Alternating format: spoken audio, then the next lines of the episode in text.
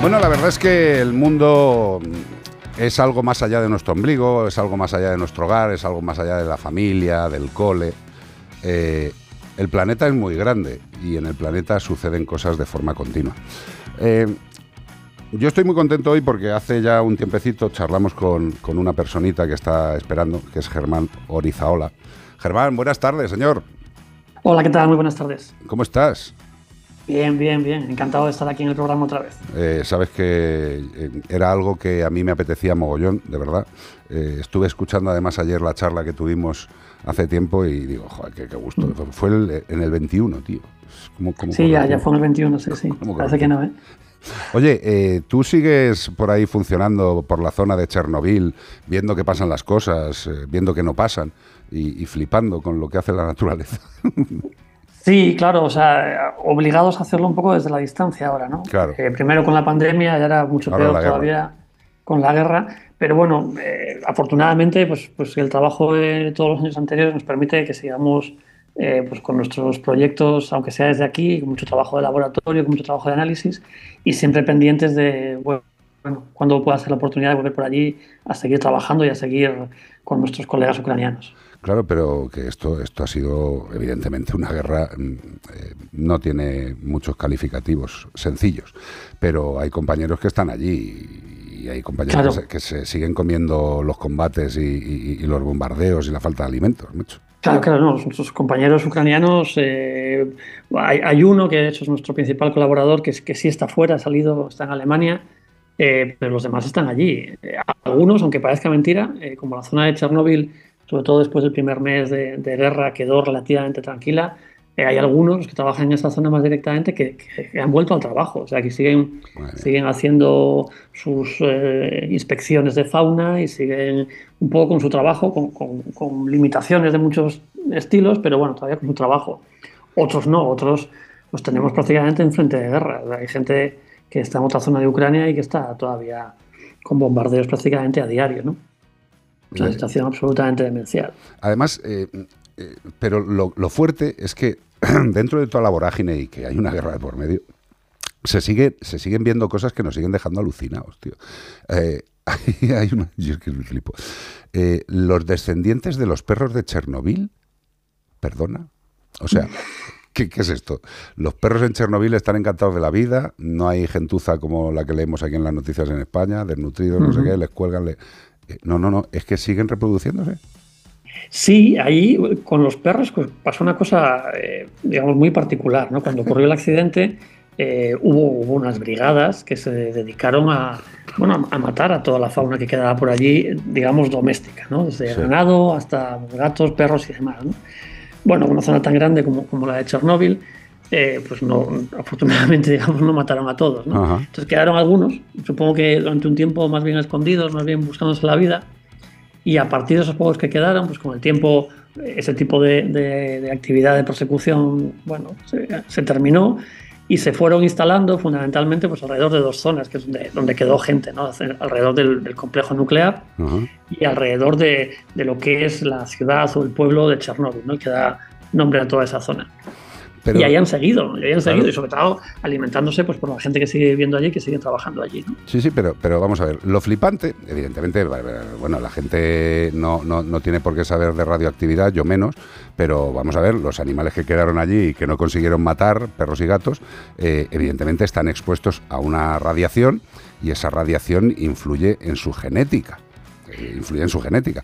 Pero bueno, pero, pero incluso eso, ¿eh? quiero decir, como, os decía, hay, dos núcleos principales. ¿no?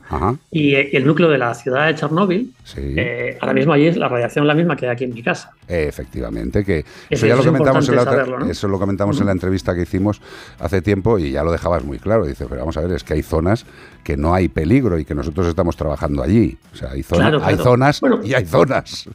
Sí, en realidad la, inmensa mayoría de la zona de exclusión ahora mismo eh, es una zona por la que se puede trabajar, por la que te puedes mover sin ningún tipo de problemas. en realidad toda la zona te puedes trabajar y mover sin ningún tipo de problemas. Hay algunos puntos muy concretos que tienen niveles de radiación muy altos, que no es recomendable estar demasiado tiempo, pero eso es el, el 1% de toda esa zona de exclusión. ¿eh? Entonces, incluso en el caso de los perros, como te digo, pues un sitio como, como es la ciudad de Chernóbil, pues eh, tiene el mismo nivel de radiación que tenemos nosotros aquí ahora, ¿no? Y nosotros tenemos nuestro laboratorio, donde nos quedamos eh, cuando vamos a trabajar y todo lo demás, dentro de la zona de exclusión.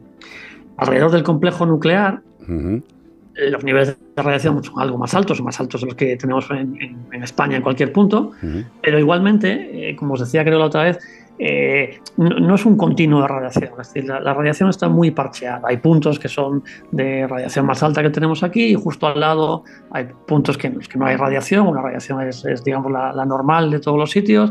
Entonces, en el caso de un animal, pues como un perro que se esté moviendo, pues nunca está expuesto, digamos, las 24 horas del día a un nivel de radiación de los que consideramos peligrosos. Está moviéndose por un paisaje en el que hay una variación de radiación, unos puntos alta, en otros puntos no. Pero, pero con esa variación de movilidad, eh, lo que sí que habéis visto es que hay una, hay una variación que puede haber hecho a las, a las nuevas generaciones de perros genéticamente distintos de otro, del resto de perros del mundo.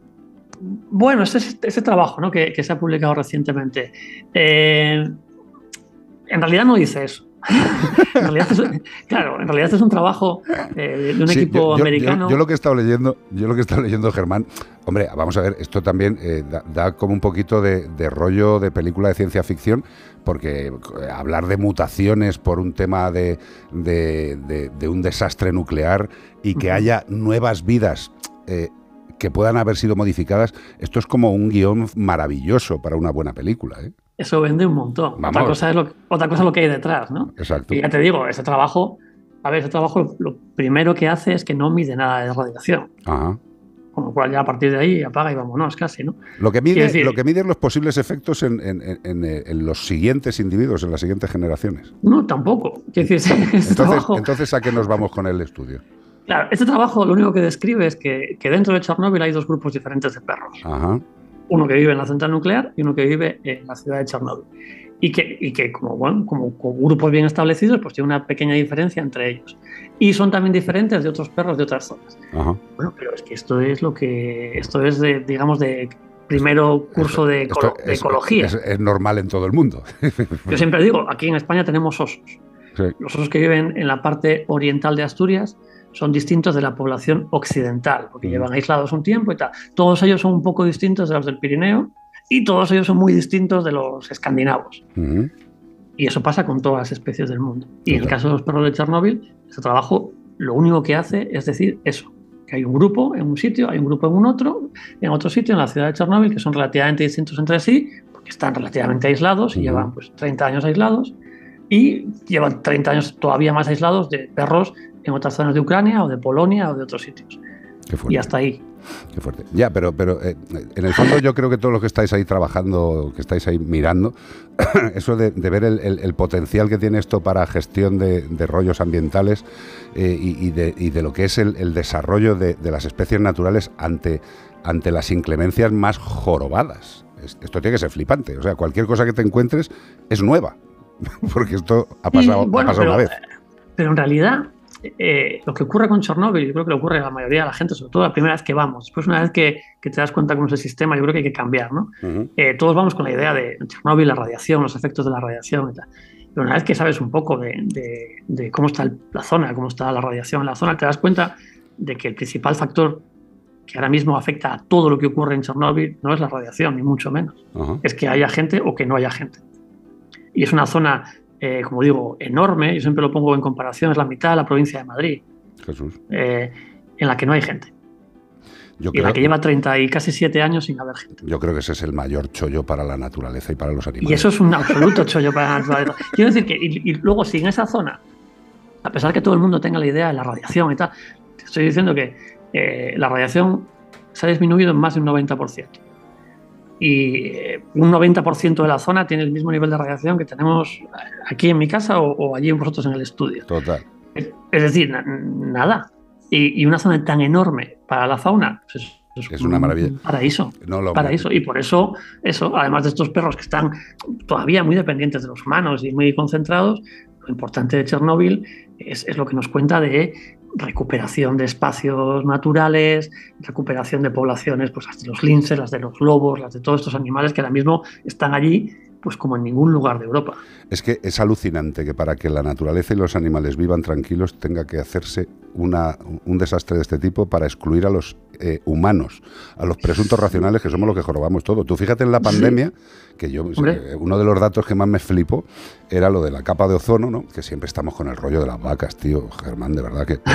Joder, pobres vacas con los pedos, tío. Es que yo, yo, yo, ya se me escapa un pedo y me solidarizo. Digo, no me lo voy a tirar, voy a poner una bolsa, yo qué sé. Y resulta que llega la pandemia eh, las vacas siguen tirándose los mismos pedos, porque las vacas no entraron en ningún tipo de, parada laboral, ¿eh? siguieron comiendo, siguieron poniendo leche y siguieron tirándose pedos. Y sin embargo, durante la pandemia mejoró la capa de ozono. ¿Qué me estás contando? Sí, pero, si, lo, que mata a todo es la movilidad del humano. Claro, pero por ejemplo, si, si, si, sacamos una lección buena de Chernóbil, eh, que, se, que se pueda aprovechar aquí perfectamente, y si no hace falta que haya ningún accidente, nosotros tenemos una cosa que se llama parques nacionales. Y los parques nacionales se crearon con la idea de preservar la fauna, la biodiversidad, los ecosistemas naturales y demás. Son todos más pequeños que Chernóbil, ¿eh? eso también te lo digo. Eh, pero claro, hemos transformado esos parques nacionales que deberían tener esa función de conservar la fauna, de conservar no sé qué, en pequeños Disneyland. Total. En los que, pues aquí, el parque nacional que tenemos aquí, Picos de Europa, resulta que hay eh, atascos para llegar, la gente se queja porque no puede aparcar en mitad del parque. Pues claro que no puedes aparcar en mitad del parque. El parque no está hecho para eso. O la gente, o la gente que denuncia una casa rural porque le han despertado las gallinas, tío. Bueno, pero quiero decir, pero, esos, instrumentos, aquí tiene reserva integral de muñeños. Sí, exacto. Sí, señor. Eh, bueno, pues están haciendo miradores en la reserva integral de muñeños. Eh, bueno, quiero decir, lo que hay que quitar es un poco las caretas. Es decir, ¿qué queremos? ¿Queremos conservar? ¿Queremos eh, mantener una serie de poblaciones de, riqueza natural? Pero escucha, ¿O nos dedicamos a otras cosas? pero, pero, como tú bien sabes que, eres, que, tú eres un científico, tío, tú eres un currante, tú eres un tío de, pues eso, de pico y pala, ¿vale? Eh, los que somos de pico y pala tenemos muy claro en nuestra atribución lo que se debería hacer. Pero luego la puñeta, Germán, es que en todos estos temas entran los temas políticos. Y, y ahí es donde se caga, porque a uno se le ocurre que que el Parque Nacional de Chipipanda eh, va a tener 100 miradores y, va a haber un sitio de educación para nuevas generaciones eh, humanas, y dice, pero si es que te lo estás cargando, payaso. Si es que ahí lo que tienes que hacer es no intervenir. Claro, si hay otros sitios en los que se pueden hacer esas cosas. Claro, pero bueno, no sé. Yo lo que, yo lo que me alegra eh, es, es, tener este, este, esta relación contigo, de poder de vez en cuando entender lo molesto que es el ser humano para la naturaleza. Claro, bueno. Pero es, algo muy claro, es muy evidente. Y bueno, pues es decir, Chernobyl es un ejemplo, hay muchos ejemplos, ¿no? Eh, lo que hay que aprender es de los ejemplos. O, o, en todo caso, no engañar. Quiero decir, si aquí recientemente un diputado hablaba de que dejémonos de, de renaturalización, llegamos más desarrollo rural, ¿no? Bueno, como si. Eh, todo eso relacionado con la conservación del urogallo, ¿no? Bueno, vale. Quiero decir, eh, la demagogia llega hasta donde llega, pero, pero quiero decir, lo que no hay que hacer es mentir. Si queremos hacer una cosa, no podemos hacer la otra. Si queremos conservar el urogallo, lo que no podemos es llenar los cuatro bosques que quedan con urogallos pues de, ganado o de carreras de montaña o de cosas por el estilo. Hay que dejar esos urogallos tranquilos. Ya. Y si no, pues no, no mentir y ya está. Hombre, pero eh, vamos a ver, pero tú entiéndeme, tío. O sea, para ser político no hace falta tener estudios, pero sí, pero sí tienes que saber mentir. O sea, eh, esa es una de las cosas que hay que poner en el currículum. Miento nivel Dios. Bueno, lo, que hay que intentar es que los que votamos eh, sepamos votar. Pero bueno, eso, es, complicado también. ¿eh? aunque, aunque no sea el tema, te voy a hacer una reflexión pequeña política. Yo iría a votar tranquilo si mi voto reflejara lo que yo voto. Es decir, si gana, que gane el que ha ganado. Que no tengan que hacer cerdadas de juntarse unos con otros para luego no acabar haciendo nada. Esto es muy fácil el que gane, gana. Ya está, tío. Bueno, es, complicado, es complicado, ¿no? La, sí, pero, pero, pero política y las sumas son Es que ahí estamos, pero... lo que le joroba a la naturaleza, Germán, y es lo que te he dicho antes, es la política, porque es que además eh, tenemos, tenemos una España maravillosa, y tú lo sabes, a nivel, a nivel biodiversidad es una puñetera maravilla, pero la puñeta es que tenemos 17 puñeteras maravillas. O sea, 17 comunidades autónomas. Y que en cada una de esas 17 manda un tipo o una tipa que tiene unas ideas. Y lo malo es que está cuatro años, o ocho, o doce, y en ese tiempo es, es, es, como, su, como su ecosistema, pero suyo, en el que es el rey. Y yo creo que es donde se pierde todo. Y si eh, estuviéramos más presentes los científicos, la gente que sabe de cada cosa, que a ti te pregunten de lo tuyo, que a mí me pregunten de lo mío, y que no haya una persona que no tiene ni idea, pues nos iría mejor, nos iría mejor. Lo que has dicho de los parques nacionales, eh, es que hay parques nacionales que son, que son cotos de caza de gente con pasta, tío. Eh, sí, sí, sí. bueno, y eso, y pequeños Disneyland turísticos y, otros que los que estamos ahogando, quitándoles el agua abajo en Doñana. ya ves. Eh, y, y, esos son las grandes joyas, son los parques nacionales. No estamos hablando ya ni tan siquiera de otros parques naturales que se declaran y no pasa nada y cosas por el estilo. ¿no? Yo, siempre digo que, habría que ver a Doñana como el parque Yellowstone en Estados Unidos y, tenerle el respeto que muchos le tienen, que Yellowstone también es un poco festejos, pero como, como es tan grande por lo menos tiene partes que están bien controladas. Tío. No sé, esto es lo de siempre. Eh, Germán, gracias eh, por ser un currante. Eh, gracias por ser un currante con criterio para la naturaleza, que creo que eso es lo más importante y sobre todo gracias por eh, enseñarnos lo que hace la libertad del terreno sin el hombre, tío, que eso a mí me encanta, macho, me encanta. Nada, un placer, como siempre. Un abrazo, Germán, hasta la siguiente, que vaya todo. Un abrazo, hasta, otra. Buenas tardes.